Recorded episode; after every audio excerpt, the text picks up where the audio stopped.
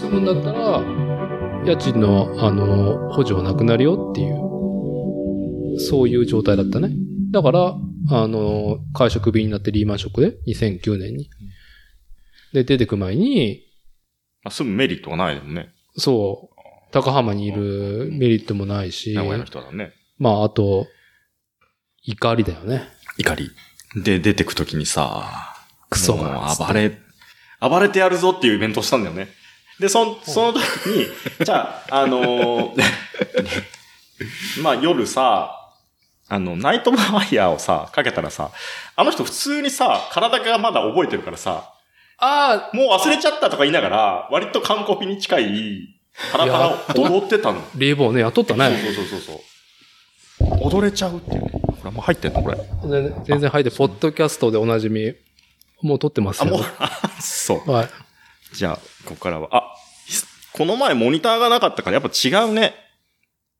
緊張感、緊張感っていうか、あれでしょなんか集中力。そうそうそうそう。全集中できるでしょあ、そうあね、本当だね。ほんとでしょうん。もういかに前回のあの、二人のモニターができずに、俺だけモニターして、二人がだらしなく喋っとったかっていう。うん。撮ってる感じがしなかったもんね。これじゃあやっぱだいぶ変わ、します何が変わるんですか自分の、あ、気にな、気になるかな大丈夫大丈気にな夫る。気になるやっぱね、しつけてた方が、そう、つけ、そう撮っててるって感じがする。で、口の方に、あ、マイクをね、もっと自分の方にグイって持ってきていいよ、それ。うんアーム。で、喋ってみて。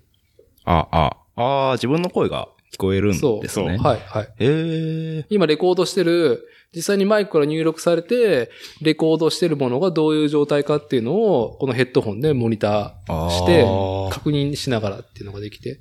あ自分の声っすね、これ。うわちょっと僕無理っすね、これ。あ、いいよいいよいい よ、全すいません。 もう自分の声聞くの、ほんとカラオケとか僕我慢できんすもんね。本当に。然はい。あの、動画とかにうっかり入ってると、もう寒い寒いって感じになっちゃう。そうっすね。ちょっともうあれはきついっ すね。カラオケはほんと好きじゃなかったですね。カラオケね。あ、そこからそうそこからね。うん、本当に。この声、誰だよ。お前だよ。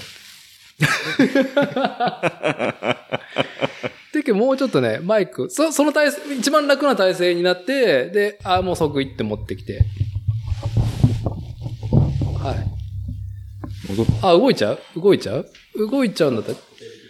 そあ、そのままさ、そのままね、ちょっと待って結構人集まってたんですか今日。ああ、その話をする最初に。その話をしますか近づきたいなって。ああ、それね。それもらってきたんだ。パンフ。まあ、思ったよりは、というか、まあ、案の定あんな人数じゃないですか。でも。ああ、人、制限してるし、どう考えてもチケットが1500円だからね。ああ、はいはいはなかなか、前回1500円じゃなかったと思う。い。いくらでしたチケットいくらだったかなおー、まあ、ねえ、お客さんがさ、どうしても入場制限、3割か4割でしょ確か、制限して。あはいはいはい。ああ、すごい店舗数あるですね。うん。見る気なくなる店舗数でしょその、一覧見ても。アルファベットが並んでるともう読む気なくなりますよ ね。そうそう。確かに。前回もうん一。緒ですね。ただ当日券が今回なかったから、一緒だったら1500円だったんだ。前売りが1000円。まあでも今回前売りしかなかったっていうのが、ああ。人数が低かったっていうのもあるかな。そうね、当日が不明っていう風だったんだよね。うん。じゃあまあちょっと収録らしくですね、今話してる話題について、えーお話ししますと、今話題に上が、えっ、と、まず、今日の日付が2020年の11月の29日、日曜日です。で、話題にしているのが、昨日11月28日から本日29日2日間、愛知県常滑にある愛知スカイエキスポ。えー去年できたばっかりの愛知県国際展示場で、フィールドスタイルジャンボリー2020年が開催されていますと。で、まあそのイベントはなんだって言ったら、まあ、アウトドアがやってきた。 雑だな。雑だな。すいませんね。あんま本当ね、僕キャンプにあまりね、腰が重い方だからね。やっぱターゲットじゃないんだよね。このイベントの。そう、フリー、えーフィールドスタイルとは遊びをテーマに、そうそう。まあ遊びをテーマに豊かなライフスタイル、ライフスタイルを提案するイベントとして、2017年からスタート。で、週末に出かける海や山、自宅のリビングや庭など様々なライフスタイルに合わせた遊びを演出するなんだよね。そう、だから、ハード、アイテムばっかりじゃなくて、できたらソフトの方も提案していこうっていうイベントで、特に今年は体験が多かったんだよね。みたいですね。うんマウンテンバイク体験もあったし、スケートとか、ボルダリングとかありましたね。ああー、はいはいはい、ボルダリングに、あセグウェイが。セグウェイがどうなんだっていう話はあるけど、アウトドア、アウトドアに。うん。まあ、そういうものも、えーっと、まあ、アウトドアを体験できる、おまあ、屋内、屋外の、まあ、イベントですよね。いろんな出店が集っている。で、まあ、最近ね、アウトドアと、まあ、防災を結びつける動きがある中で、まあ、備える防災、学ぶ防災をテーマにした活動も推進しているっていうところで、まあ、そういうところを体験できたりとか、知れる機会っていうブースもあったりとか。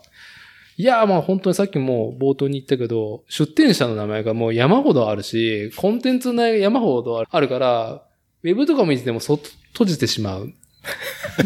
まあなんかいっぱい来るんだな、ぐらいのね。っていうイベントが、まあ、常滑で、えー、去年できた国愛知国際展庁で開催されたっていうことで、そう、今日はですね、えーっと、久しぶりの、えーこのポッドキャスト番組、えー作例のですね、主催者、私、伊達の自宅倉庫で収録となっていて、えー、おなじみのメンツでまたやろうかなと思ったところ、新服部製作所の新くんがですね、まあまあ、師走感。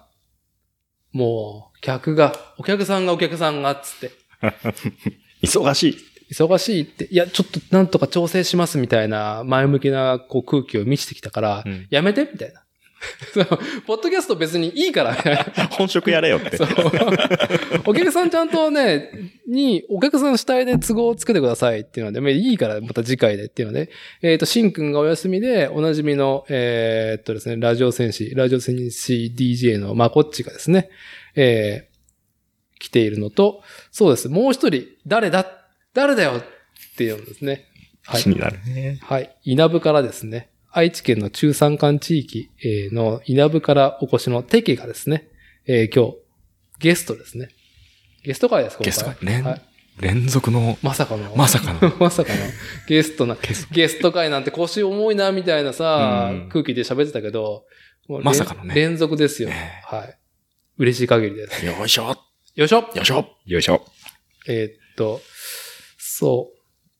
簡単に、あの、皆さんこんにちは、テキですぐらい の、なんか、なんかいただければ。いやー。稲部はい。に現在住んでます。はい。テケです。もしくは、テケちゃんと周りから呼ばれてます。はい。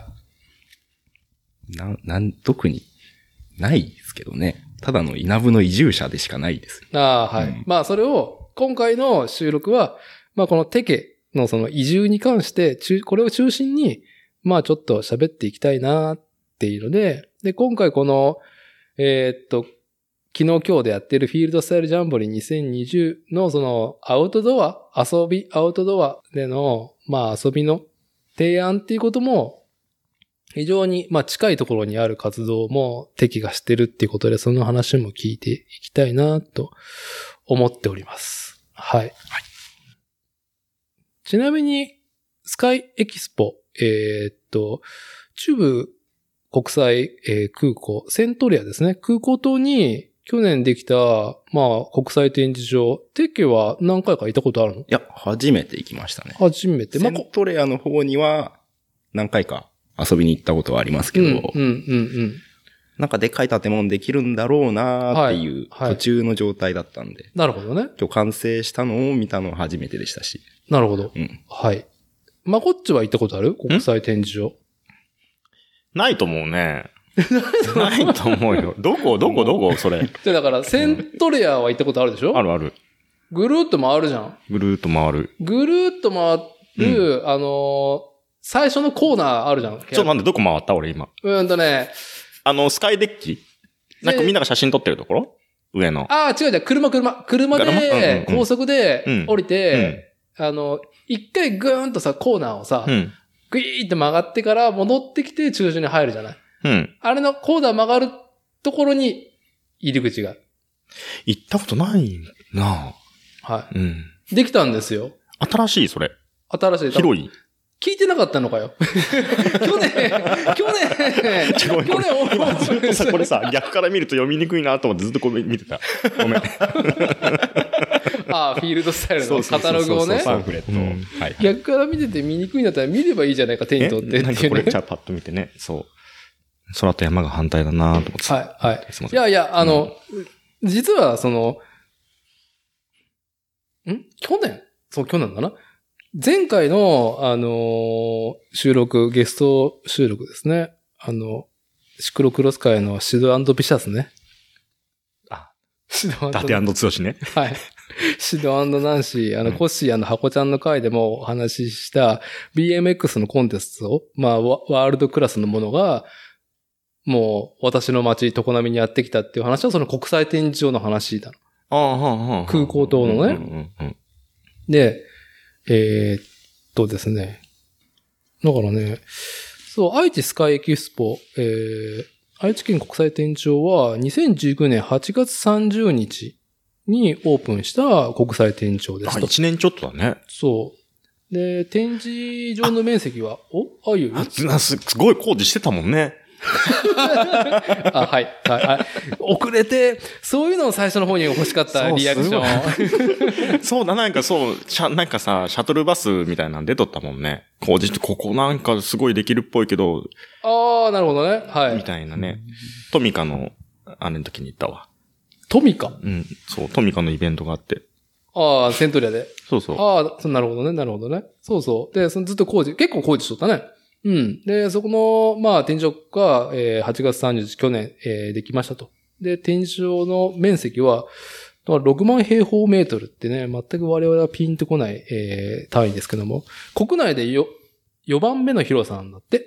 4番目ですか。はい。で、うんさっき話してるように、中部国際空港、セントレアに直結していて、で、特徴なのが、保税展示場なのね。保税、保険の方に税金と書いてね。ほう。で、何かっつったら、海外から持ち込む展示物に関税がかからないのね。へあー、特区。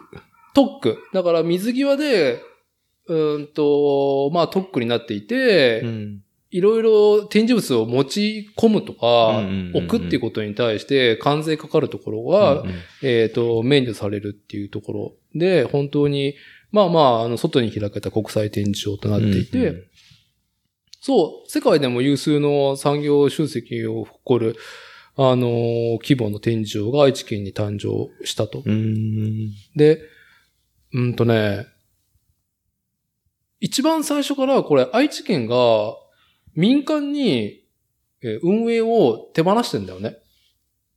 うん。なんか、途中でさ、長年あったのを民間に渡すとかさ、あるんだけど、これはもう最初から民営ありきでやっていて、で、日本の、まあそういう展示会場とかに長けてる企業と、フランスのイベント屋、うーん。もうイベント屋のレベルも違うよ。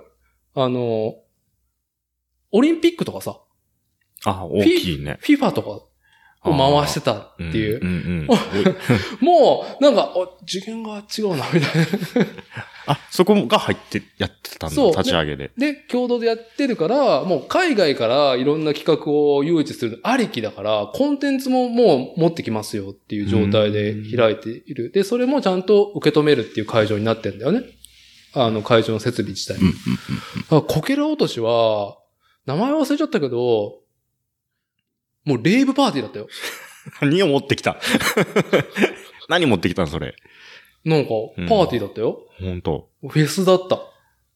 あの辺ってどうなの音バンバン出すと、届かないのこっちまでク。ソクソ届くよ。だからうちの庭で、だよねフェ。ス感を感じながら酒が飲めるっていう。 めっちゃ飛んでくる。だって遮るもんないもんね。もうだから、箱の中でもやってるから、うん箱がや、ね、やっぱり、そこでまた震えてるわけだからさ、 おーな、なってんなーって、しかもえー、すごいね。国際天井のライトもさ、ピカピカピカパーってししてて、写真とか撮ってないあ、中に入行ってああ、そのイベントののその子、うん。ああ、あるよ。景気のいい感じだ本よ。当景気のいい、水着の姉ちゃんと水着の兄ちゃん が、本当あ、いい、いいの来たなって。一回目がそれだったんだ。一回目か、まあ、ほんとこけら落としのいろんなある、あるイベントの中では、海外からいろんなアーティストを招いて、もう俺こういうのも疎いからさ、結構、えっていう人が来てたよ。うーん。えっと思ったけど、忘れちゃったけど。なんだろう、スポティファイの CM になってたぐらい。ああ。国際天。井のフェスのことは。バーレファイね。いや、そうではないだろう。はい。でそんな国際天井で、そうそう、あの、やっぱ税金の関係とか、なんだろうな。で、わかんない。これは、これは僕の想像だけど、その、景品法、賭博法だったっけななんか、賞金があることだったりとかって、結構日本の国内だと難しいことうん。法律に関してしまう、その多額な商品を、賞金を与えるイベント、よく話題になってるのはさ、あの、e スポーツ。うんうん。あれがパチンコと同じく、そういう賭博に値するんではないかっていう。おーで、よくその賞金がすごく海外と比べると、もう、桁が2つ、桁、み桁違う賞金しかもらえないっていうのが、ワールドクラスでできるんじゃないかっていう。うーん。キーボだから、年明けにやったキメラ A サイトっていうイベントも、だから、どうだろう、カタログには5000いくらって書いてあるけど、会場入ったら賞金総額1億って確か書いてあったよなとか思いながら、それぐらいのお金を、うんその、なんだろう、うーんと、賞金としたようなコンテスト、イベントとかができる箱になってる。前回でもすごい話題になってたやつだよね。あ、そううそうそう、そのキメラ A サイトっていう。んんん最初これだったらしいですよ。あ、えあ、一番最初それか。 K-POP フェスティバルって書いて K-POP ですね。はい。あの、配慮を感じますね。大人への。あの配慮。うちの妻へも入るかな。そうねい。や、ポップは関係ないもんね、やつは。いや不時、不時着してるだけだから。うるさいよ。そうそう。まあまあ、そんなね、あの、うちの近所にある国際展示場で、あのー今週末は、どうだろう。去年から2回目なんですね、国際展示場で、えー、常滑のこのスカイエキスポで開催されるフィールドスタイルジャンボリーは、え2回目と開催するっていうのに、まあ、敵がね、常滑に来るうんうんあ、もしかしてね、フィールドジャンボリー行くつもりみたいな。あ、そうです、みたいな。あ、じゃあまあ、まあ、その帰りに寄ってくれれば、みたいな。行こうかな、と思ったけどさ、いや、このね、コロナ対策でさ、うん。うんと、入場制限をしてて、フィールドスタイルジャンボリーも、うーんと、3分、ん ?3 割にしたのかあ、すごい減らしたんだね。そう。で、前売り券、当日券は発売するかわかんないけど、前売り券で入場制限うん前売り券持ってないと。と入れない。前売り券も1500円ですよ、1500円。いや、でも入るでしょ、そんなん。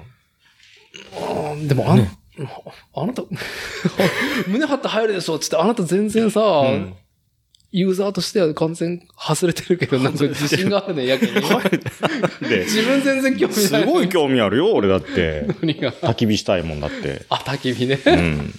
焚き火大焚好きき。火、もううね、んそう。目が踊るよね、あんだけ出店してて、被ってるじゃん。そうですね。物としては、どうしても。本当に、もうなんか、そこに介入するのが、もうこっから無理っすもんね。うあんあ。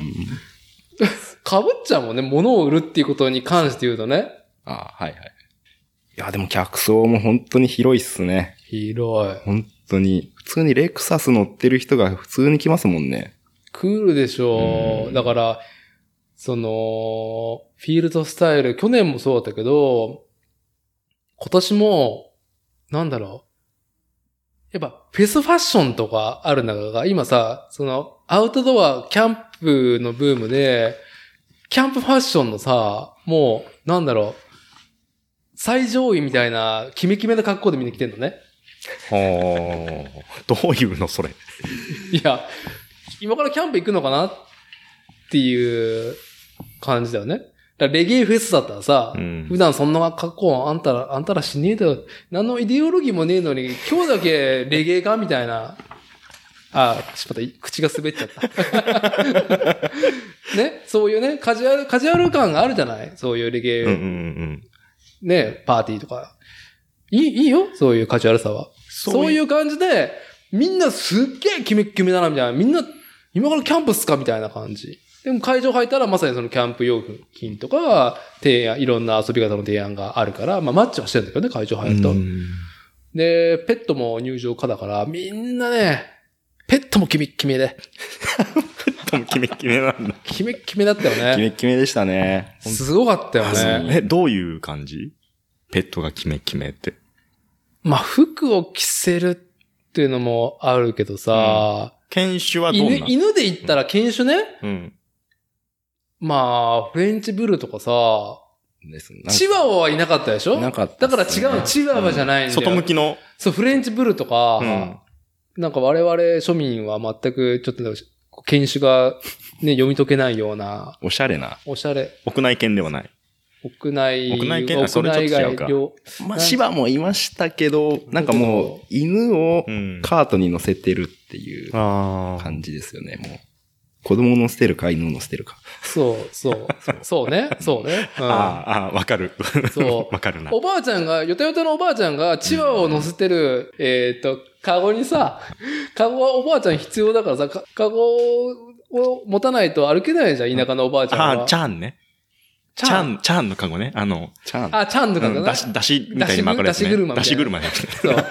ハンドルしないですねさ。あれに飼ってるう、んね、ボロボロのチワワとかさ、入れてるのがさ、我々この田舎の、本当に、まあ、スタンダードあとは柴犬だからさ、うちの周りはさ、このさびれた漁村あーで、な漁るほど村ねでは、うんうんうんうん柴スタイル。芝スタイル。もう全く違う世界ですよ。はあはあなんかきらびやか。で、そうそう、この話で、もう、そういう、なんか、わかんないよ。フリ、んフ、フリーダーじゃなくてなんだっけえーっと、んブリーダーペあ、ブリーダー、うんブリーダーというか、あの、もう野獣使い、猛獣使いの最上位だよね、もう、ペットを飼う上での。鷹ああ、いた、鷹。鷹いたの高いました鷹を、鷹を腕にこう、鷹賞かっていう感でじで。もね、アグインいるよ。ちょっとは前の話で。 アグイにいるけど、それはオールドスクールでしょオールドスクールなのかなオールドスクールの感じだよ。ハリソークやんみたいな。ありそう、 あありそうかわっね。そう。だから、俺も、鷹を、その、飼ってる人のイメージは二つ今まであって、一個は鷹賞ねうん。日本のオールドスクールうな。ん。鷹賞スタイルと、あとは海外にある超高級車を乗って、腕にこのなんかスーツ着てるけど、腕に革のなんかさ、あの、鷹が止まるやつをこうんうん。 う、なんガか、ントレットみたいなやつね。なんていうのかわかんないけど。腕にうんうんつけて鷹をパッと離して、で、自分はその愛車の高級車のスポーツカーで、峠をフォーンってエンジンをうねん、高、かんだく鳴らしながらこう越えてって、峠の山頂で自分の愛するその鷹とまたこう、それ何の CM それ。 なん これね、何の CM だとか思い出せないけど、んこの CM あった、実際あに。でも、こういうイメージあるじゃん。なんかヨーロッパの、ハイセーレ ブな。多分今、すり込まれた。そう。で、今まではこの二つだったのうね。ん。高賞うん、高、ブリーダーあー。高を飼ってる人のスタイルはこの二つだったんだけど、今日見たのはうね、ん。今のスタイルを見たね。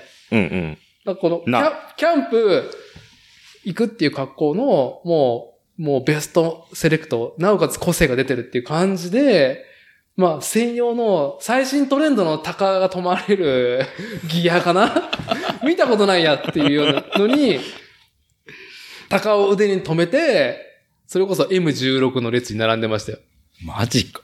はい。M16。まあ、こっちご存知ですかえ銃銃で しょ自動小銃俺もさ、M16 って書いてあったらもうそれしかないじゃん。アサルトライフルじゃん。うん。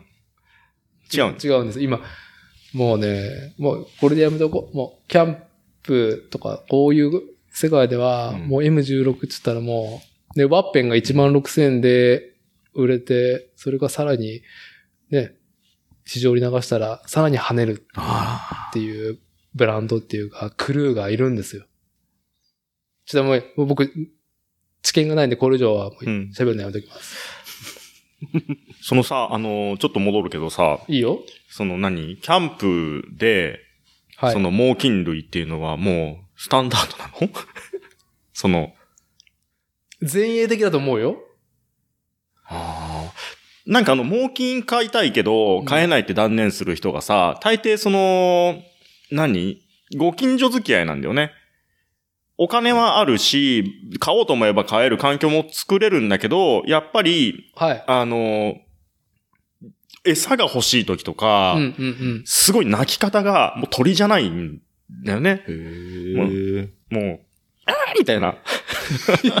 その伝わらないな時は、いいよって言ってくれても、絶対に揉める元になるから、はいだから周りがみんな猛禽飼っててっていうところで飼うんだったら別だけど、もう普通じゃ飼えんよって言って断念しして、うんで、それでも飼いたいって人が、もうその周りにね、あの、そんなに、ね、うるさそうな人がいないとことか、はい。山の奥行ったりとか、はっていうのはするとかい。聞いたことあるけどー、その中で、まあ、こっちの住まうアゴイ町には、いたあ、もう今今いないんだ。いや、いる。あそこに、だっておるもん。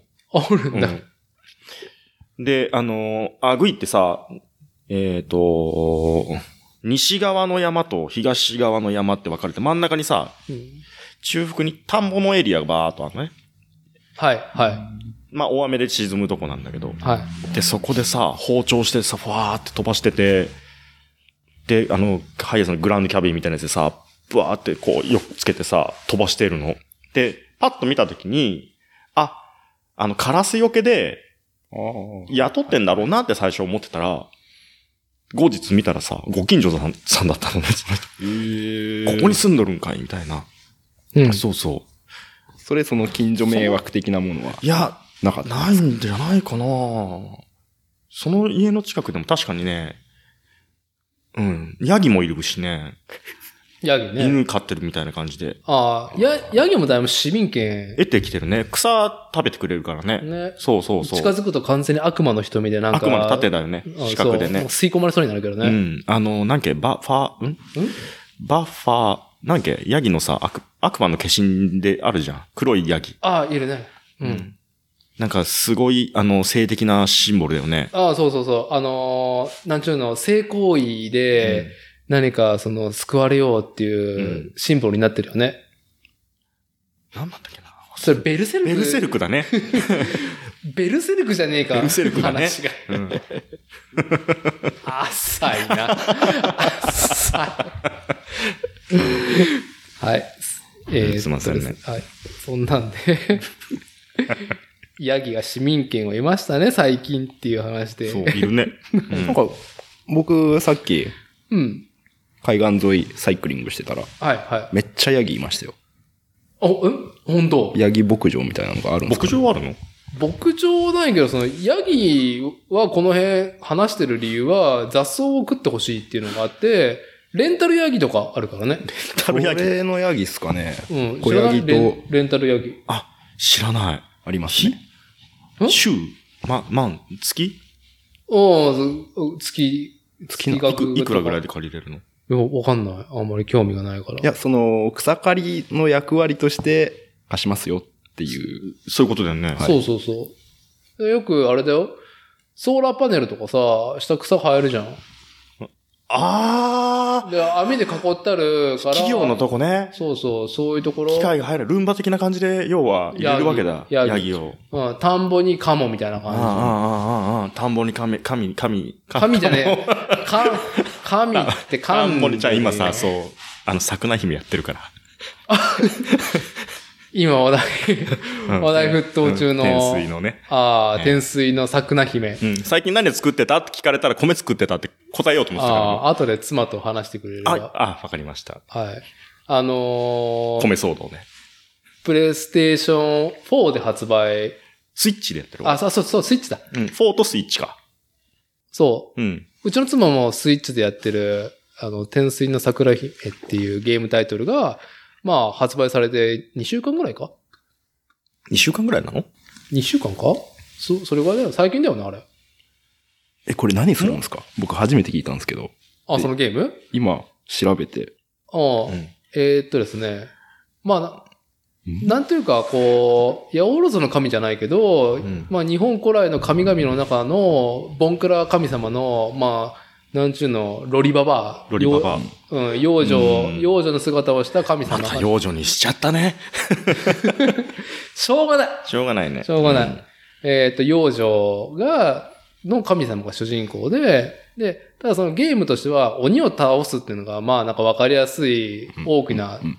テーマっていうか、種目的なアクションゲームなんだけど、ただ、敵を倒してレベルが上がったりとかするゲームじゃなくて、基本、その、衣食住というか、米を作ったりとか、狩りとかして、食べ物をちゃんと貯蓄し、ん貯蔵したりとか、いいものを食っていかないと、キャラクターが成長しないの、バロメーターが。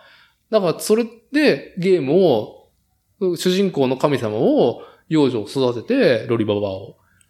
食い物でね。で、米がキーワードで、米作るのに、もうすげえみんな四苦八苦するから、もうね、農林水産省の米作りのホームページ、ページがめっちゃアクセス数が爆上げなんだって。確かにねうんマジあ農林水、 なその、農林水産省のホームページを見れば、米の作り方のノウハウがわかるって言って、攻略ウィキとして見る人が増えたって話があって。 なんだよ、それと思ったけど。だけど、その、その、し何、昔の手法をそのまま、何、やってるんだよね。例えば、最初にさ、苗を育てなきゃいけないから、苗をそ育てるためにさ、その前の年に収穫したもみのその、はいはいね、要は米の種を、まあ、巻いて苗を出すんだけど、そのもみの中に、空っぽだと、ね、巻いたってさ、いい苗出てこないから、うんうん詰まってるやつの方が、やっぱりいい元気な苗が出てくると。うん。で、それをより分けるために、えっと、泥を混ぜた水に沈めて、浮いてくるってことは、そのもみがね、浮いてくるってことは、中身が入ってない。だからそれは除去する。はい。で、泥水線っていうより分け方があって、とか、その、のやり方がちょっとずつ増えてくる。で、苗ができたら、はいはい。こう、またそれを植えるんだけど、植えるのも、なんかこう、目音を植えとか、いろいろだんだんうだんだん効率よくやれるようになってくるんだけど。しかも操作がさ、僕はプレイしなんで妻がやってるんだけど、あれがさ、なんかコマンドで、なんだろう、やり方を選択とか、うーんと、手法とか距離、感覚を数値入れたりとかじゃなくて、あれ、スティックで動かしてさ、そまっすぐに植えようと思ったら自分のコントローラーでちゃんとまっすぐ植えていかないといけないっていう、あの、バイオハザードでまっすぐ進めない悪夢がう。、そう。み妻のプレイを見てて、なんか、まっすぐ、いなんか、植えれねえっつって、一度っていうのを見て、バイオハザードの悪夢再来や、みたいな。で、わざとそういう風になんかやりにくいように、まっすぐっていうかね、慣れるとそうでもなくなってくるんだけど、うんうんうんその操作性もわざとちょっとやりにくいようにしてあるんだよあね。ーで、慣れると、田植えもそうだけどさ、田んぼ、やったことある田植え。ああ、昔やったことありますそうね。なんか体験タウルみたい慣れてくると、まあその体験でもさ、一日の後半と一日のその始まりの時ってさ、やっぱり自分もさ、動きが変わってくるじな。ああ、ゃそうんで。すね。うんうん。ね、で、全部バーって植えた後にさ、で、う自分が植えたああ、ね、はい情を見てみると、さ、もう歪んどるじゃんとかさ、こんなんですね。そう。んんで捕食していくときもさ、はいは、ないんかこう、はい。だんだん手際が良くなってくる。それをちゃんと操作で、あの、表現してくれてるんで。あすごいですね。そういうゲームなんですそうね。そうで、今ね、メガヒットじゃないけどね、スマッシュヒットっていう風で、今、売り上げが伸びていて、確か多分、ダウンロードじゃないと今買えないっていう状態らしいよ。ああ、もうなんかパッケージ版がなくなったことを、あの、うん。米騒動 って、うるさい、うるさいよっ ていうね。いやー店にないって言って、米騒動って言って、はいはい。ね、話題になってたってやつそでうすそよう。ね。だから、こ子が、子を寝かしつけした後、妻は、えっ、と、天水の桜姫をプレイして、横で俺はガンプラ作ってるっていう状態なんですけど、まあ、そんな日々が続く中、この間、子をみんなでね、3人で散歩しててさ、この僕の住まうところも、田んぼが多いからさ、はいはいはい。うん。それこそ近くの酒蔵さんが自分の田んぼで、うんと、収穫した米で作ったお酒とかも売ってるぐらいだから、うん結構米作ってて、あったかいところなんだけど、もう稲刈りは終わってんのね。今ね。うんうんで、この刈り取った稲の後、田んぼを見ながら妻がぼっそりと、感覚が狭えな、これでいいわけって。 もう、もうね、桜姫しか。あまあ、ね、近代農業と違うからね。多分あの設定は。バロメーターはきっと昔の作り方でしょ俺も詳しくわかあ。んないけど。ううんうんん、なんかなんかそれなんかわかりやすいように、あの、前、もう、ダッシュ村とかでさ、うん。なんか米作ってたじゃん。うん。あれはなんかすごいね、一般の人もさ、うん見やすいような感じでさ、はいじゃあ、はいあの、間をさ、間隔を狭めたらどうなるのかとかさ、プロはどう辺、どういうふうに植えてるのかとか結構見せてくれてたけどね。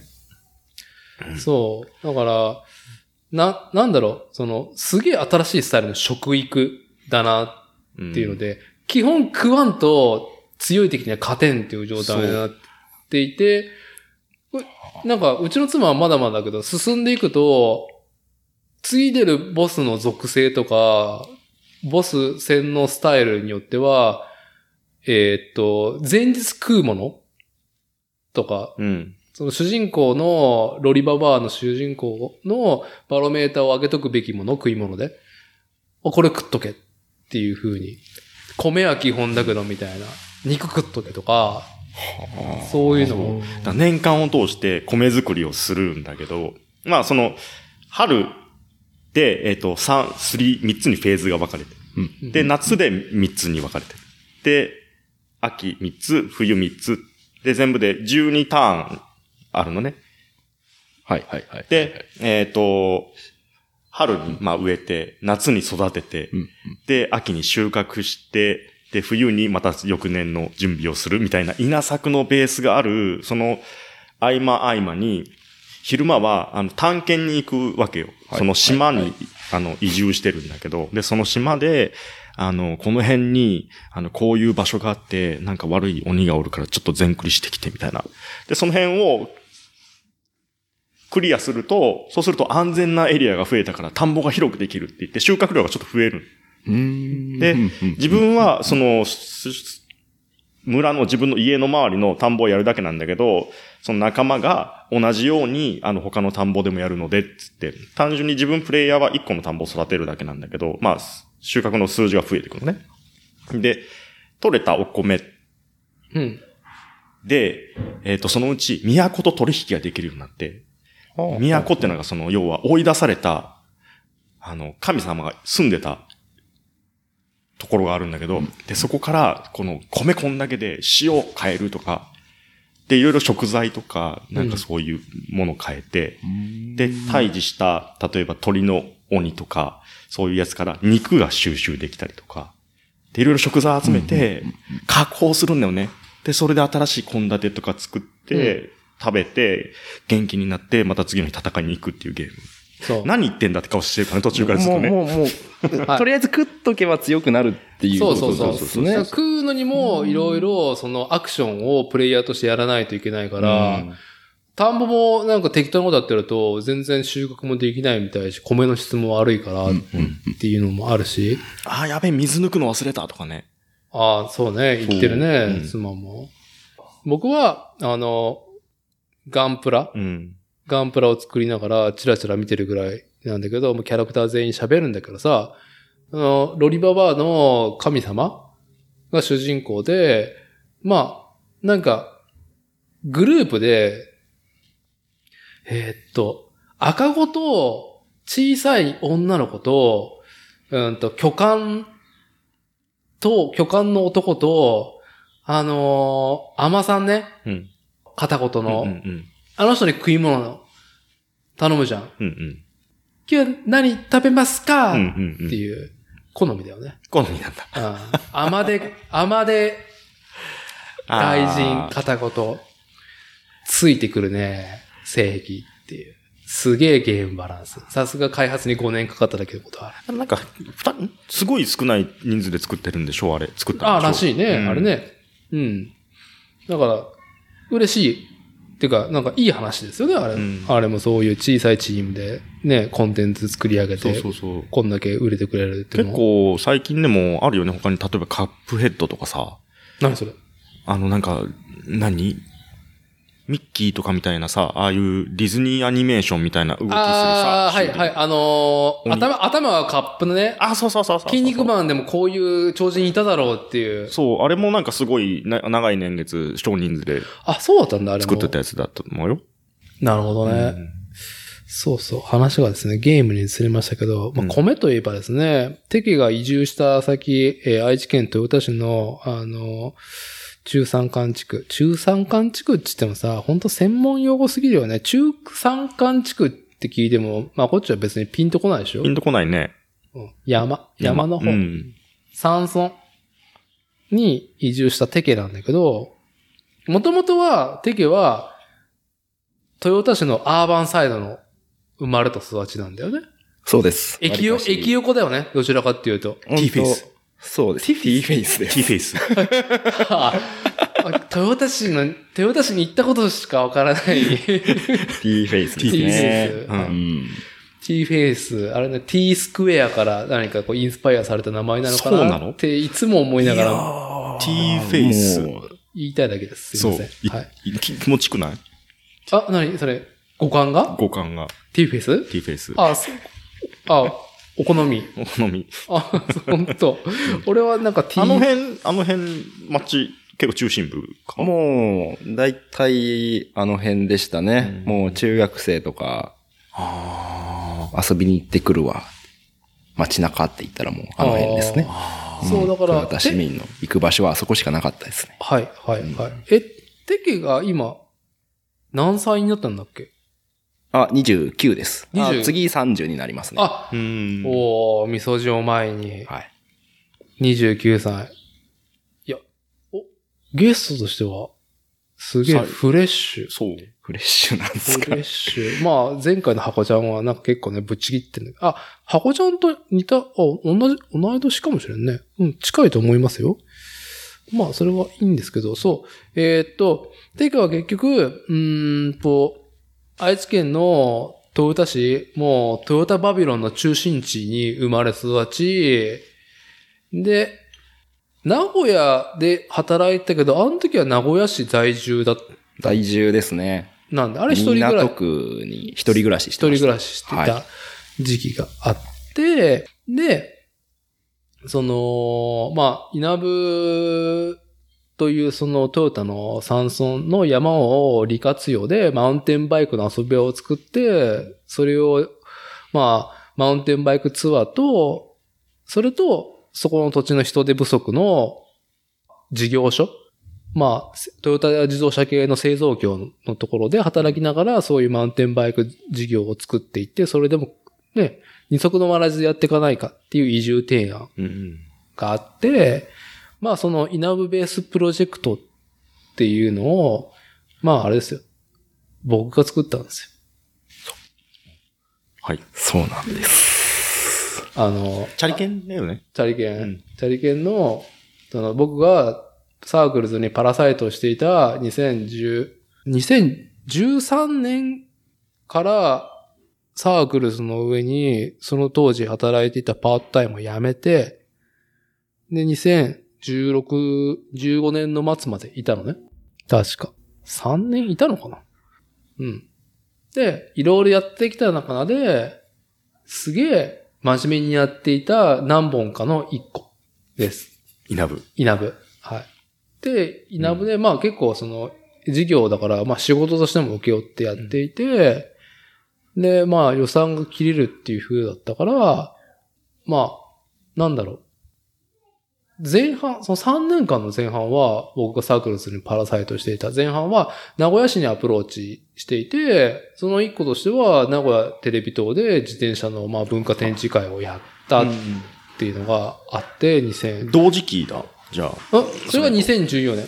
14年。大名古屋自転車風俗店っつって、で、そ、そこに、開催にこぎつけるまでも、やっぱり名古屋の行政とか、まあ議員さんとかも、ちょっと、その入り口見つけて、うん。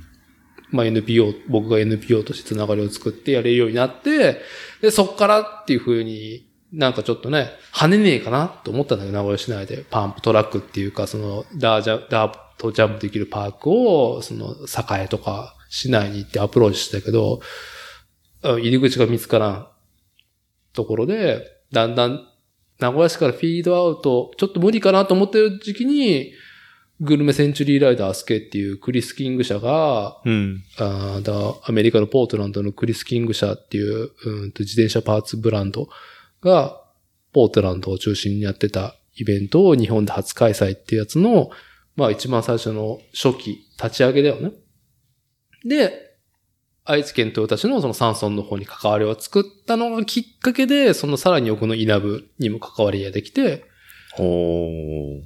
で、なんだろう。うっかり予算がついちゃったから、3年ちょっとやってたかなっていう感じ。稲部からちゃんとついたってことまあ、稲部っていうか、豊田市だよね。ああ、豊田市が。豊田市だからさ、あ稲豊田市がガンとだそれをバックアップしてまあ、くれた補ってこと。助金、補助金だよ、補助、補助う金、ん助成金、補助金系のやつでね。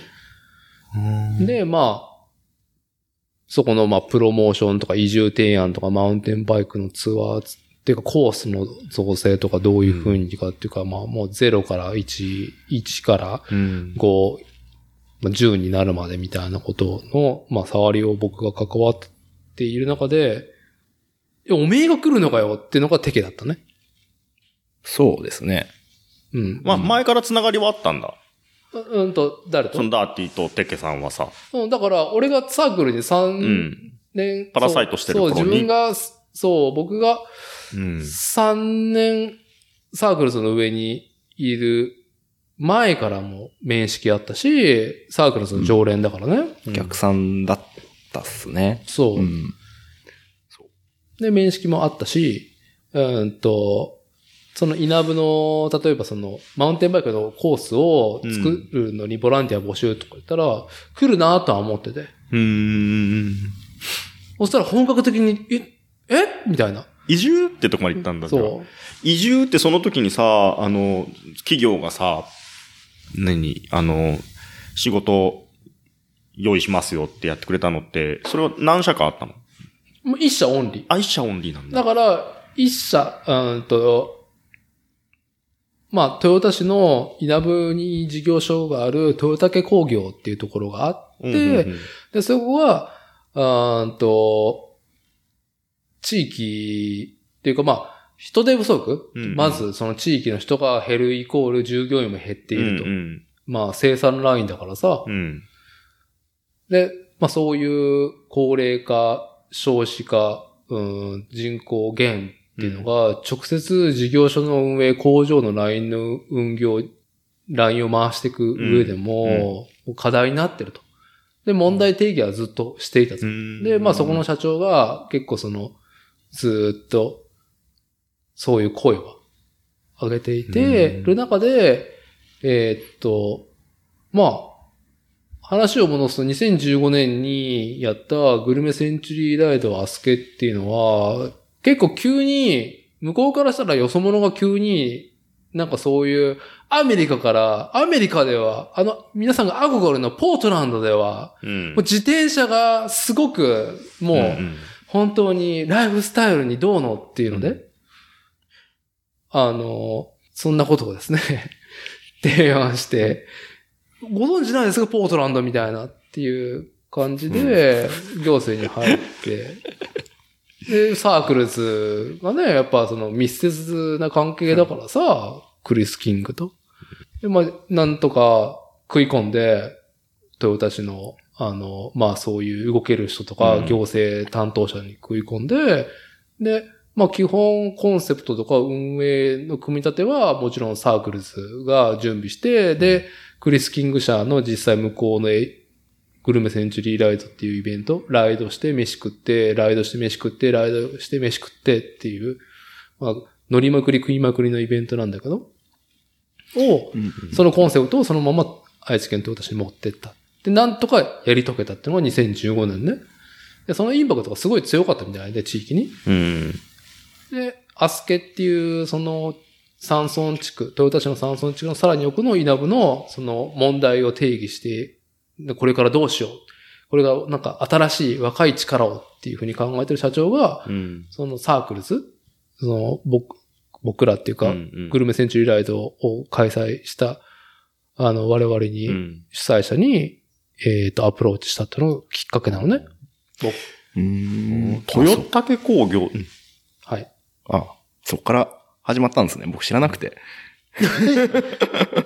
あ、そう、そう。知ならんなかくて、。なでくんメール来たよ、みたいな感じ。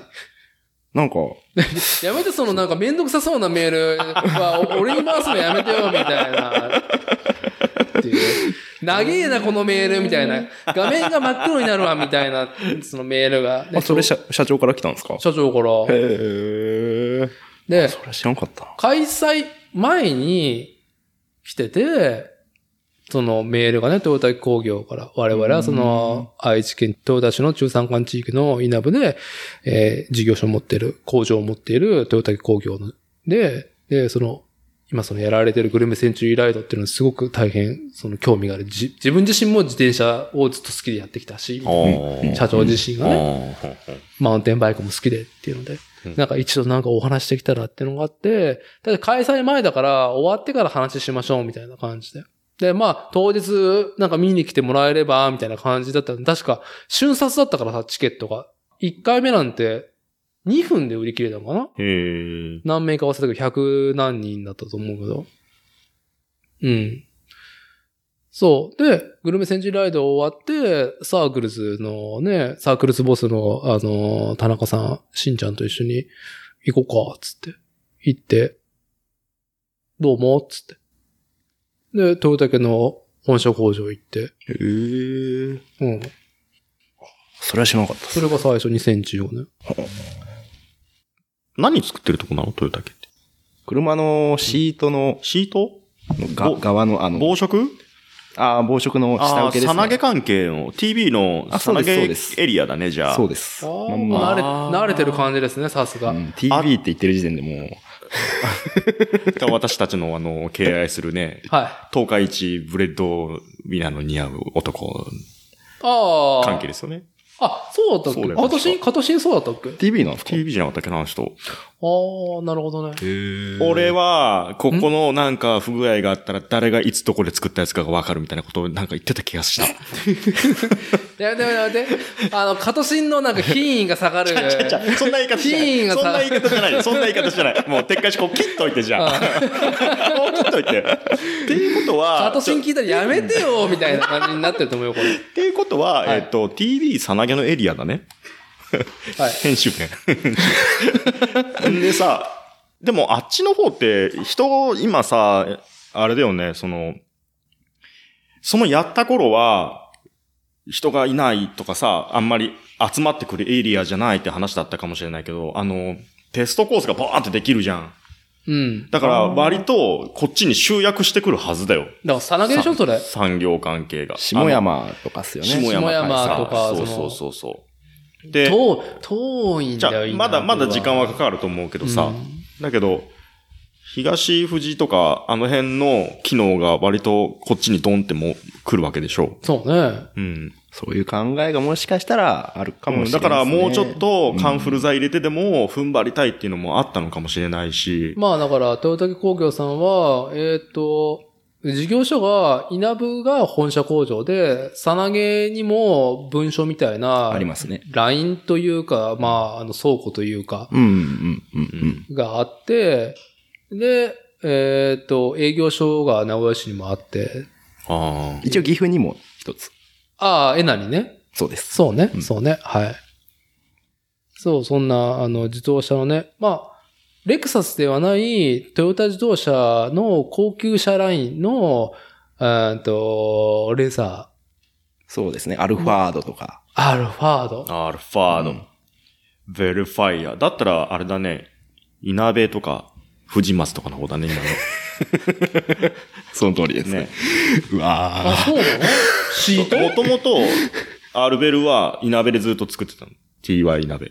トヨタ車体。で、あっちが忙しくて、で、えっ、と、藤松の方で、今度ブリッジ生産というか、うん、うん、うん。半分越して作ろうみたいな話になって、やってるよ。いつまででやるかはちょっと忘れちゃったけちょ、ど。話は全然それるけどさ、クラウンがさ、まあ、高級車っていうことをセダンから脱するっていうのでさ、クラウンなくなるじゃん。なくなるね。で、クラウン相当のものを、まあ、アルファードとかベロファイアみたいな、ああいう系にするんでしょ、ああ。だからなんかあの、今、ディーラーとかでさうん、車買うときに、なんかあの、そういう関係の人じゃありませんの、一筆書かされるところあるよね。で、要は、その、ほこの前回、これ、ラジオに載せていいのかどうかって悩んでたさ、あの、う。あワードがあってザね。あのねうんファンザ。ザファンザ。ァンザ俺たちのファン ザ。ね。が、もうこぞって、はい黒いレクサス、黒いクラウン、黒いベルファイア、アルファード、はいプリウス、全部黒いのでドーッと乗ってきたから、あ。うん。だから、イメージがやっぱりついてほしくない。うん、うん、うん。だから私はそういう関係じゃありませんよっていうのを、はあの、一筆書いてもらうんですけどっていうところがちょ、ちょいちょい出てきてるんだよね。い。あ、今店舗、うん、売るときに。あ、その、そう、私は関係者じゃありませんみたいな。今更い、今まであったんじゃないのそれは。あったのかもしれんけどね。うんそんな、よく買わないからさ、僕も。っもう買えないしね。うんんていう話を聞いた。ううんんそうそう、だから、うんさあ、まあ、クラウンがクラウンファイヤーになるの か、クラシードになるか知らないけどいさ、や、もうあれはもう、いじっちゃダメでしょクラウンで行くのかいじっちゃダなクラウンっていう名前がなくなるんですかいや、お、なんかあの記事見てるとよくわからなかったけど、クラウンはもうセダンはなくすっていう話で、クラウンを冠したん、そういう、なんだろう、ミニバンでもない。もうねもうミニバンっていう言葉もやめてほしいんだけどさ、うんあの、ベルファイアとか、う。もう、ミニ、ノブがお前なんかさ、ミニなんだようんうんうんうんうんっ。ていう、あの、なんちゅうの、タフな感じで迫られるフ。とァミリー感出ちゃうもんね、ミニって言われるとね。うん全然違うじゃん。うん。な、なんだろうね、あれ。まあいいけど。はいク。ラウンは、でも、あれだもんね。歴史、歴史だもんね、ある意味では。歴史だね。うんん。じゃあまあ、その、クラウンも、まあ、いなべに行くか、行かないと思うよ。あぜ、だって、 作ら、もう作らないんでしょだって。作るとしても、でだから、クラウンっていうセダンをなくすっていうか、いや、なくすんだってなくなりますっていう記事でいいんだけど、そのクラウン相当か、クラウンはこれから、その、アルファードみたいなミミディ版っていうか、ああいう風になっていくっていう記事が書いてあるから、んえまた新たにそういうライン作るわけみたいな。ああ作るらしいよ、クラウンの代わりに。だけど、そんだけの看板のやつは、やっぱりね、自分のとこで作るでし ょう。じゃあ、まあ、トコタクさんがもしかしたら次期クラウンも、かもしれませんね。そうね。わかりませんね、そこは。はい。うん。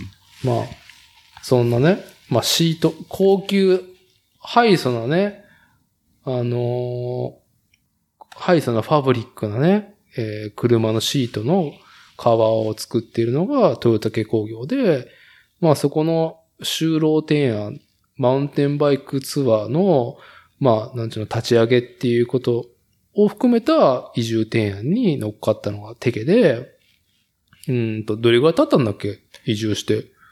1年半、もうちょい経ったか。1年と、あ、まあ半ですね。1年半ぐらいですかね。うんうんうんう。うんそう、あの、まあまあ。まこっちはサークルズの第一世代のなんか常連だと思うんだけど、もう敵になると何世代なんだっていう。今何世代なんですかいやわかんない。何世代とか言うなっていう論もあるけど、まあなんとか言いたいじゃん。もう言っちゃいけないのかってなるけどね。 いけない。そうそう。まあ、あのね、まあこっちもテケも、まあサークル、まあ僕も含めてサークルスっていう、まあね、自転車屋さんをハブにしたつながりでさ、キャッキャしてるんだけど、まあそれはきっかけでさ、まあ、稲部の移住を決めたわけじゃないですか。そうですね。はい。うん。なんで決断は早かったのその、行くっていう。いや、迷いましたよ。前までは名古屋で運送業やってうんうて、ん。で、まあそれなりに、まあサークルズさんで自転車を買えるようなうんうんお給料はもらってたんで、うん独身貴族を謳歌しとったよね。まああー今でも独身だけど。思いっきりもうやりたい放題うんうんやってたんですけど、あ、往年のまこっちと一緒ですよ。うん。往年のね。往年のうん。なんか仕事の鬱憤をうんね、サークルズ。じゃあ俺そんなんじゃなかったよ。でも。あんたもハンターユーザーだけど、テケもハンターユーザーだからね。もう今も謳歌してるよ、僕。失礼だと。そうそうそうどうすいません,、そうですね。すいません。そう。うんポチるよ。じゃあまあまあ、その話はちょっと後に、後にしましょう。うんえーっと、そう。だから、て、てけが、えーっと、まあ学校を卒業して、最初についた職業が運送業で、そうです。うん。で、トヨタから名古屋に引っ越して一人暮らしが始まったのが何歳だったの24、ああ。 ?24。 24、23か24。いん学校は何系行ってたのや、普通に4大通って、で、卒業。業してう、んうん運送業行ってう、んうん。その時はな何を専攻されてたんですか学校は。一応経営を学んでましたけど、おまあ、 さすが丸眼鏡をかけてるから。 まあ、この部活動の方がまあまあ忙しくってですね。 あ、てっけ何やってたのバスケットボールです。あ、そうなんだ。あですけど、まあマネージャーでしたけどうん、マネージャーが一番忙しいっすよね。そうなのマネージャーと大会運営やってたんで。え。大会運営です。はあ。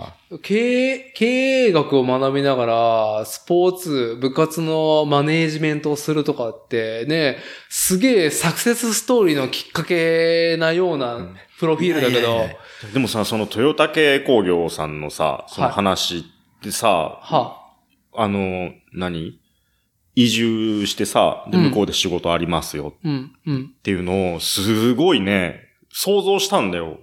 ん自分も。ほういいなと思って。はい、はい。田舎暮らしいいなと思ってさ。んで、やっぱりもうこっちに拠点をさ、構える、家を建てるとかさ、そういうのも考えちゃってたから、やっぱうりんそこベースに考えるとさ、やれ、転職して、うん、で、こっちに拠点を構えるつもりだった生活がもう、ガラッと変わる。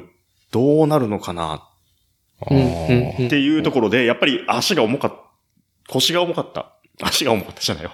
腰が重かったなってのあって。だから、一人だったら、うん。ひょっとしたら僕も多分、ああ、行ってみようかなって思ってたかもしれないなと思ってそうねだた。かそられぐらい。ーうんまあ、まあ、こっちはもう長い付き合いのね、まあ、奥さんとはもう高校からの付き合い。うん。ねここ出てからだけどね。うん。ああ、そううか。ん二十歳ぐらいだったからね。で、付き合いが長いことあって、で、まあ結局、まあ、初代を追って、今の仕事もっていうふうに考えたら、まあ継続、住まいも継続を。ううんん。家建てる前だったけどね。。うんだけどまあ、親の面倒とかさ、はい。全部で考えると、まあこっちかなーって、もう考えが触れてたからさ。うんうんうん。なるほどね。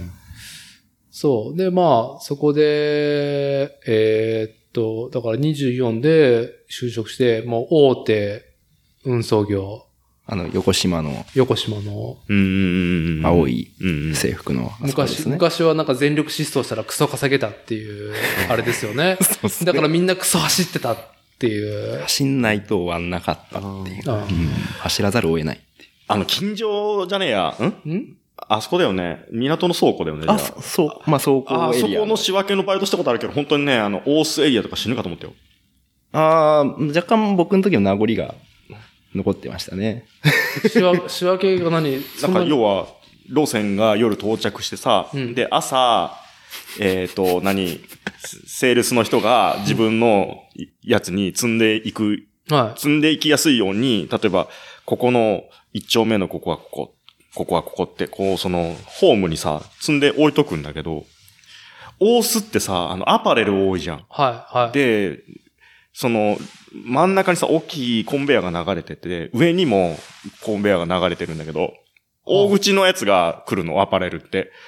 で、何番、あの上から100個とかさ、は何十個とか言うじゃん。で、しばらくすると上からドンドンドンドンドンドンって降ってくるんだけど、全部重いんだよね。パツパツ入ってるから。あ、ああ、なるほどね。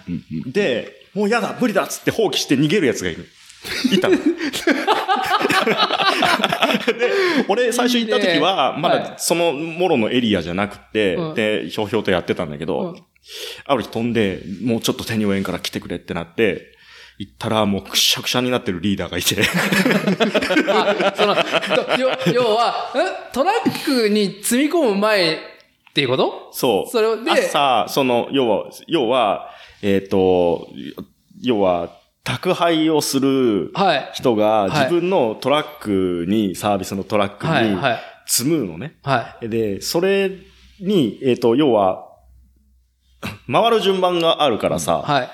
まあ左の前ら辺に、だから、例えば大須の何丁目のこの辺の荷物が欲しいですよ。はい、はで、い。ここにこの辺の荷物が欲しいです。そうすると順番に下ろしていけるからっていう。なるほどね、なるほど割りね振。りだと思うんそだのけトど。ラックの荷台に積む、お積み下ろしする段取りも考えて、そうそうそうそう。あ、の、まずはセッティングする、乗せる前にセッティングしそうしとくのね。そう。で、そ、そう。で、朝積む運転手さんが来て、自分で、あの、ハンディでピッて通しては、い積んでっていう作業をしていくんだけど、うんその前段階をするのね。はい、はい。の段取りですね。そう、あの、日雇いのね、はあのー、バイトでさ、で、やったことがあってい。、うん、うん、うん。で、オースエリアがそういう割とアパレルが多いエリアで、カオスだったんだ、本当に。量が。だから、そのベルトコンベヤーで、その、仕分けされた荷物がどんどん来るから、うんトラックが要はケツをつける、あの、ヤードっていうか、うんあれだよね。あそ、あそこに荷物をこう、し、置いてくんだよね。うん。そうの。乗せ、すぐ乗せれる状態の順番で。そう。その仕事を、バイトで、まあ、こっちはしていいやて、うん。そそんなにやってないよ。数、ん一週間か二週間ぐらいやったかな。あうーんでもまさやったことあっにた、テケは、そのトラックのうんちゃん。で、その荷物を、あの、なんていうの、あの、配送場っていうか、集、集配所っていうのか、あの、はいあそこに、まあ、とりあえず朝、朝一とか、まあ、夜なり、あそこにケツつけて、トラックに乗せてたって仕事をテケはやってたっていう。だいぶし、もうシステムは変わってるんだろうけどね。大須なんて、そういうちっこい営業所が今できてるんで、あーもうそこに荷物持ってけれるんですよね。ああ、じゃあ、じゃなきゃダメだよ。潰れちゃう場合は。本当に、本当になんだからもう、あこれどうするのもう朝だよみたいなさ、状態の時とかよくあったから。あ、なに、こんだけの量を主役取ったらってこと、うん。あ、なるほどね。やっぱね、あのーエリアによって全然ね、そうです荷ね。物の種類も変わってくるですもんね、あれ。まあ、大須と栄とかですよね。ああ,、うんうんの辺はもうすごかったですあー。なるほどね。その物量に、その飛んだやつは、その、こう荷物を順番に、これがさ、これ最初の方だし、うんこの住所の番地、あ、じゃあこれは手前で、これは奥でってやったら、でも奥からもうどんどんどんどん荷物が来るから、ひそうそうそうで、まあ、パニックで、その場をなんか離脱したってことそう。いや、でもその仕分けの人とうまくコミュニケーション取れれば、はい、は本い。当に綺麗に並べてくれるんで、あーなるほどねそこはちょっと心があ、けそてれまは、した、そね。れは何やっぱり集配所も、あ、この時間はなんとかさんのトラック来るな、とか。で、かこ、ここの、僕、上前津担当だった時に、その、まあ、2匹のお兄ちゃんとかに、うん。ちょっと声掛けして、はあ、はあはあ、ちょっと、ありがとうね。じゃあこれここにやってくれたら助かるもんで、つって。いうのは大事、そういうそうコミュニケーションなあいりとがとう本ね当、つっに。て。そういうのはうん言ってましたけど、うんうん。まあちょっとチャランポランのやつがうん。担当になっちゃうと、まあどうもこうもならんですし、うんもう本当にそうやって、あれ、あいつどこ行っ たとか。なるほどね。あ、じゃあその、その、た担当は、その2匹っていう担当なんだね。そうですね。うんあじゃあ俺なるほど2匹やったことある。なるほどうんね。死ぬかと思った。死ぬかそ下のコンベヤでさ、流れてきてさ、で、あ、これうちだと思って取ろうとした時に、うん。さ、普通にさ、こう片手でパンパンと弾いてさ、要は自分の視線に引き込んで取るやつだったんだけど、パンって弾いたら動かないの。びくともしないってやつがあって、なんだこれと思ってさ。うん。で、もう一回行って帰ってきた。もう一回次で取ろうと思って。うん。ガーってしもして戻ってきたあ時にあ、、それ、何ぐるぐるサーキットしてんの取るまでずっとあるからさ。あ、あのー空港の、なん、なんちゅうんだ、あの、あーそうそうに荷物を取る、うんそうそうそうあれ、そういう感べじコンベヤと一緒ね。そういう感じ。で、2回目で、さっき片手でダメだったからっつって、いうん重さのイメージがついてるじゃん。うんで、両手でグッて引いたら、自分のとこに引き込む手前、もう本当にさ、こう、これコンビニだと、この辺でさ、止まってまた流れてた。これは無理だ。何が入ってるんだよって。よく、よくそれを段ボールに入れたなっていう。う。いや、でも本当に、水、水水 水の重いね、水の配ね。す、あのー配達するような、あるじゃないですか、今。配達サーあビスの。あ、サーバーね、水サ、ウォーターサーバーね。そうそう、そういうのとか、もう一気に10個とか、20個とかなら、流れてきたら、まあ大変ですよ。あ大ー抵ね、大口で来るもんねそう、そうそう口数が。いやー、その重さが読めないの怖いね。怖い。あの、僕もなんだかんだ言って石という非常にあの重量物を相手に同型やってるけど、まあさ、構えるわけじゃん。うんうんうん。もう、その石を目の前にしたら、これは、あ色とかでも重さが変わってくるかうら、ん黒い石とか重ていから、構えるわあけだーけど、段ボールに入ったらさわかんないよね。カジュアルじゃん。そううん、わはい、はい、僕荷物みたいな感じで。早く拾ってみたいな感じで、くるくる回ってて、ポンポンポンポンポンポンってのが、こう、その、ポコンポコンって弾けたのが、ペチッそう、ペチ ッ。なんだこれあ、そで、この2周目もさ、取り損ねたやつ。はい諦めてさ、もういいや知らんと思って。うん僕もね、あの、いい加減な引き子さんだったからさ、う。はい。お前いいやと思って、かかっといたらさ、はパーって来てさ、お前ほら引けよっつ って。怒られた。邪魔だったからさ、 怒られちゃってさ、あ、すいませんっつって、あ、次取りますっつって、いや、取ってこいっつって。そいつがさ、 パッてなったらさ、動かんくて、なんだこれとか言ってさい。だろっつって。そう。うんで、 最終的にはその人がガッて引いた時にゴロンと落ちて、 見たらね、なんかね、すげえ鉄の、なんだろうな、なんかね、設備の一部みたいなさ、鉄の塊だったの。落としたら完全にあかんやつじゃん、赤そいれや。つだよ。じゃあもうこんなん取れんって、つってさ、二人 で。そう。いや、本当にそういう、建設現場とかのん資材とか平気で届くんですよね。鉄鉄の塊。なんか鉄も板とか。 そう。鉄板とか、じゃあ鉄重いじゃん。う、いや、重いよ。そう、だからさ、パッと見はさ、そう、箱に入ってたりするとわかんないんだよね、重さとかそも。うそうそああ、なるほどね。なかなかね。そうか。まあだから、てかそういういろんな、まあ軽いも重いもいろんな荷物を、まあ、トラック転がし、さばいて、お届けしてたわけですう。ね。僕の頃はだいぶでも、まあ優しくなってた時代ですけどね。まこっちさんがその2匹やってた時代はもう多分高結校の時だったか構ら、、何年前ですか20、結構な時代だったと思いますよ。ああ、 23なるほもど。うあの、木刀がどっかに置いてあるってやつあのー自分とこの、その、集荷する荷物、伝票貼ってあるじゃないですか。うん。よその会社の伝票が貼ってあったら、ペリッと剥がして、自分の伝票をパンと貼って持ってくっていう、 そういう時代でしたね。すごいね。そう。自分の売り上げにしてくっていう。貪欲。あ、だから、だから、それはなんでかって言ったら、あの、歩合制ああ、そうですね。その時代でと、すね。トラックのうんちゃの、その、歩合制、運んだ、配達しただけ、給料が、そう。もう、集荷した分とか、そういう感じですね。あ、さばいた分だけなんだ。そう。ああ、え、テケの時はもう、もう完全、基本、き基本ベースがあってのプラスではなくて完全歩合なのそうですね。もう、その時代。僕の、僕が入って1年、2年経ってからですかね。なんか最初は、入って1、2年目が一番給料良かったっすね。なんか、不愛制だったんですけど、うんうん。僕の前担当してた人が、うん。まあ、チャランポランな人で、うんうん。まあ結構お客さんから嫌われてた。ああ、あだの、った配、配送先に。そうそうそうそう。はい、はい。で、まあ僕が変わって、なんか普通にやってるだけなんですけど、なんかだんだん荷物が増えてって。ほうで、前年比と比べると、すごいもうバーン伸びたんですよ。そああ、のエリア、売り上げが。へえ、そんなんで変わるんだ。変わります。まあ本当に、まあ、できん、もう最初からうちの会社、できんっていう会社はあったんですけど、まあそこはさすがに入れなかったです。あ、だから、あ、そうか、だから、黒い猫ちゃんのところにするか、青い横島のところにするか。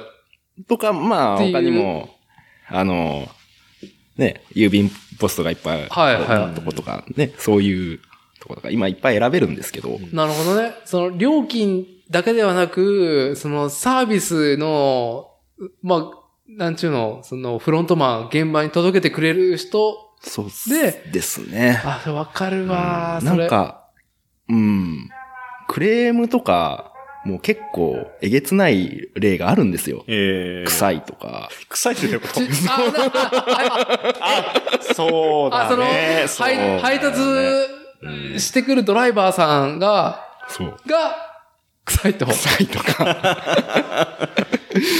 なんか一時期そのカレンダーが出たんですよね。うんうん。そなんだの若い男子うがんうん。持ってる。あったね。この制服を着うんあた。った。ああ、はいはいはい。違うじゃねえかと。そう。うちのエリアは、なんでおじさんなんですかとか、あ、マジでっていうクレーム そ、そ、例それがは、。それはやっぱそのクレーム入れる人は一般層つか、商売やられてる人え一般層ですね。ああ。ー一般層です。そう。あのカレンダーは、の人はどこにいるんですかとか。すすげえなっていう。あこーんなクレーム 入れてくる暇かっていう。すごい頑張っねて。ほしいのかなっていうああ、そのう。もありましたし。まあ、でも、うん。僕は割かし稼げた方かなとなるほど。思います。ああ。部合ではもうなくなっちゃいましたけど、うん。それでもまあ、成績が良ければ、その分給料は反映されたんで。なるほどね。だから、うん2010何年前半だよねまでは部合だったってことなのかな、あ、もうそうですね。うん、ああ、なるほ昔はでもなんかさ、あの、短い期間だけさ、お金貯めるためだけにさ、お前、いな2年ぐらいやってこいよとかさど。、そうそう、あの、あー命命削って、金貯めて、開業すればいいじゃねえかみたいねなそう感いじ。う時代だあありましたよねねねね僕らの時もそうじゃなかったもんね。僕らの時では、そういう風じゃなかったよもうちょっと前の世代だと思あ、そう。う。う。うんーん。ね、カニそう、カニ光線乗ってこいよみたいなさ、はいはいそういうね、マグロだっけまあそういう、に、マグロ同じようなね、使われ方してたような。まあ、それこそ本当に休みがない時代ですよね。もう月一に休みがあって、もうその日はちょっとお客さんのとこ行って集金に行ってくるわとか、なるほどね。そういう時代です ね。夜の路線とか走ってる人とかみんなね、あのー打って走ってるとか、寝ない、寝ないように。ああ、はいはいはいはういん。そういうあののが、もうちょうど、なくなってる時期だったね、まあこっち。そうは、実際には知らないよ、現状どうなってたかあは。ーうんだけど、そういう名残ももちろんあったんじゃないかな。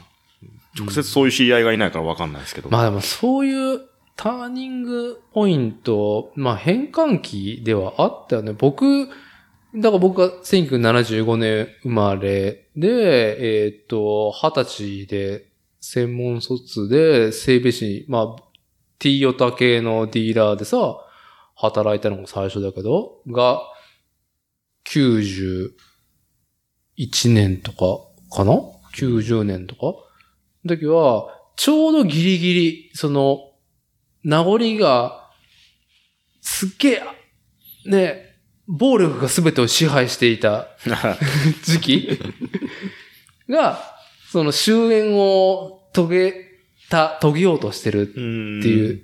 時だったね。だから整備工場に木刀あったもん。おー。精神注入棒って書かれた木刀あ、もうがほんとそれ用だね。、それを、なんか力技だったよ。名残でまだ。漢字は良くなってたけど。まあ右も左もわからんかったからさ、整備してこういうもんか、みたいな。まあ、よく、よく話すように、あの、トヨタ自動車本社のね、今の現、トヨタ秋夫社長の、あの人中途で入ったじゃんね、27、8うん。の時の入社式、入社式だよね。うん、うん。の時、ばばーっとさみんな並ぶじゃん。うん。どうだろう、三、な5分の1ぐらいがさ、うんティアドロップのサングラスにさ、めっちゃパンチパーマっていうさ、やっぱ車イコールね、ヤンキー文化じゃん。うん。入社式でさ、それを良しとしていた社風うん、うん。ティアド、ティアドロップだよ。いや、パンチパーマはいいよ。お、君ちょっと、そのサングラスはよさないかとかいう風になるじゃん。でも、そいつら通したわけじゃん。入社式の写真撮るのに。うん、うん。車とかね、まあその、まあ運送とかさ、まあ、もっと遅れてるのが多分、海だよね。海。海、あー海際は違う方形に、日本じゃない。あ海にまつわるいろんな。なものは、残ってるっていうか、はい。そうだね。あるね。はい。うん。まあ、海の話はさておき、まあまあ、ちょっと、あの、そうね、そういう、うん、なかなかきつい仕事ではあるけども、まあ、テケは話を戻すと、まあ、新卒でまず働いたのが、青のよ、し青に横の白のストライプがあるところで、もうバリバリ、あの、トラック転がして、あの、荷物を最高の笑顔で、100点の笑顔で、えー届け、それこそあれですよ、この作例のポッドキャストのうん。ナイスな、えージングル作ってくれた剣持良太。うん。良太んちに、あの、ピンポーンって、あーはいうん奥さんに荷物を渡すっていう。そう。あ、エリアだったんだ。そう。そうです。 あれな、なんでもないあれでしょネットでポチッとしたものを。そうなんですよね。あ、それ面識あっても、その時。ありました、ありました。で、普通に、まあ、不在だったんで、もう直接連絡ですよね。ああ、剣持良太って書いてあるし、みたいな。もう他に、その名字いないっすもんだって。そう、あ、そうね。うんいそないっうすからね。ね。なるほどそううんとか、もう、そういう個人宅のお客さんとかも、うん。個人的なやりとりとかすること、普通に出てきちゃうんですよね。そのエリアが長いと。お気配でいいっすかつって。もう、もう、もう、もう、それもあります。あーなるほどねありがとうございますっていう。 っていう。うんまあ、その、独自のスタイル、ああ、でもわかるな。結局、うちもそうだからさ、うちは自営でやってるからさ、ここは、まあ、わ、我々、家族の家で、で、えーっと、僕の仕事、まあ、石材店の工場と、まあ、もともと母屋があるのね。実家が。で、そこにはお父さんが、まあ、一人でいるんだけど、うーんと、事務所があるわけよ。うん。接客もできる。商談室もあある。まあ、そ、そこね、そこにもう荷物置いてってください、みたいなスタイルだからさ、あそこはでもいいよね。だいぶもう中だもんね。敷地入ってからなさ。んかなんか、宅配ボックスっていうか、まあ、商談室はもう完全にもう別になってるからさ、まあそこに置いてって、っていう風で。だから担当が変わるとさ、臆してさ、なんか、なんか持ち帰っちゃったりとかしちゃっておさ、くすよ、普通 は。そりゃそうです。そう、だからね、あるよね。だから担当者、エリア担当者の、うんその感じで、いや、あります、あります。本当に届ける前に、絶対電話しろとか、はい、はい。そういうお客さんもいましたし、あーなるほどね。そうう。いう怖い人たちが集まる事務所の配達とかもありましたし、おー、そうね。そう。神前、もう本当に。神前図大須はね。そうう。んもう、監視カメラめっちゃついてんですよ。これとこれ、あ見る向き一緒やろみたいなぐ らい。ぐらい。なるほどね。この部屋にだいたい15台ぐらいついてるぐらいな。はいはいはい。ーはあ。そこに一回荷物届けるときに、うんうんうん。もうボロッボロになってて。構想の 後の。あの、あ、違う、あの、荷物がボロッボロになってて。部屋がと思った。た。ちげえ よ。切り、めっちゃ怖いじゃん、そんやなだ。よ。切り箱。の箱がも最初う、からそういう風だったのもう手元に来た瞬間にボロボロになってて。うん切り箱なんだ、しかも。切り箱。中身着物っすよね。うおほほうわ、ほ怖っ。 5箱届いてて全滅で。うんあ、死んだ思いながら。まあでも、届けないわけにいかないじゃないですか。まあ、なに、切り箱が生なのいや、あの、プチプチあの、うん。梱包材のプチプチがガムテープでペッペッペッペッって貼ってあるだけで。あの、四方にそうです。え、それ持ってった時どういう風だったのそいや、れ1時間軟禁されましたね。え、何ちょ、具体的にそれ何どうやって軟禁されたのいや、もうおい、ちょっと兄ちゃん中入れや、つって。中入ったら、本当に虎のマットが引いてあるんです ね。あ ちょっと、うんいや、それ、ね、何、何でうん指が一本ない人と、はい歯が溶けてる人とかに、はい、はいち。ょ兄ちゃん、飯出してくれや、ってはいなって、で、なんかその荷物の写真をすげえ撮るんですよね。うんで、その当時なんか結構スマホが、はい。その人らに配布された、ああ、なるほどね。されたてテクノロジーがそう、テクノロジーが、あの、構成員に、あその、う届いたわけだね。届い て、そうちょっと兄ちゃん、これどうやって使うかわかるかみたいな感じで。ああ、そうですね、みたいな。はい、はい。それ、こう、こうやって、こうやると思います。でも僕もちょ、震えながら教えるんですようね。んけどもう写真撮るんですけど、めっちゃ下手くそなんですよね。うん撮るのがもうブレッブレとか、うんえ、この角度撮っても荷物の破損わかんねえよとか、いう角度だったんですけど、もう僕そんなこと言えずに、はい、はい。まあこう固まって、はい。で、一応会社にもそれ担当というか、対処できる人うん。クレームそう担担当みたいなところがはあい。るはいと。の人に、まあ問い合わせして、まあ連絡、まあ俺から問い合わせるもんで、あ、向こうが、あのその担当者が、はいちょっともう一回かけ直すわ、つって。はい。まああるけど、そのかけ直すまで僕ずっと軟禁されてて、はい。立ったまんまこうずっと。もうその間、もう一人で放置ですよね、その部屋に。うん。なんかいろいろ見えるんですよね。本当にこういう長いあー刀とあ、か。本当にあるんだ。あるんだ。はい。はぁみたいな。っていう中で、まあ、そっから、なんだろう。どうやって帰ったか正直覚えてないです けど。いや、ほん、まあ、こう、危害を加わ、こう、殴られたりとかなかったっすけど、はい。はい。うんなんか、それ以降、荷物が届いたことはなかったっすけどね。なんか、ああ、そこ宛ての、そうっす。そこの事務所さん宛てに。なんで、まあ、あれが一番肝が冷えたというか。でもそれ絶対、その、あれだよね。向こう発送した時は、そんな状態じゃなかっただろうしね。まあ、それはそう中継地でどっかでやらかしてるね。多分、あの、あれだよ。あ、僕らの。あの、重くて弾けなかった。うんうんなんだこれ。こんなプチプチやめえわって言って、結構みんな投げてるじゃん。ああ、もうなんか、ああ、その、アンカーのことなんて気にしないからさ、とりあえず目の前のさ、こんな落ちても知らんみたいな状態だからさ。はいはい。あだったからのねー、梱包ヒエラルキーに唾を吐きながら、こんな梱包したらこんなもんだもんそうそうそう。や破れるわ、やた、破れ、持った時に破れる箱が悪いんだもん。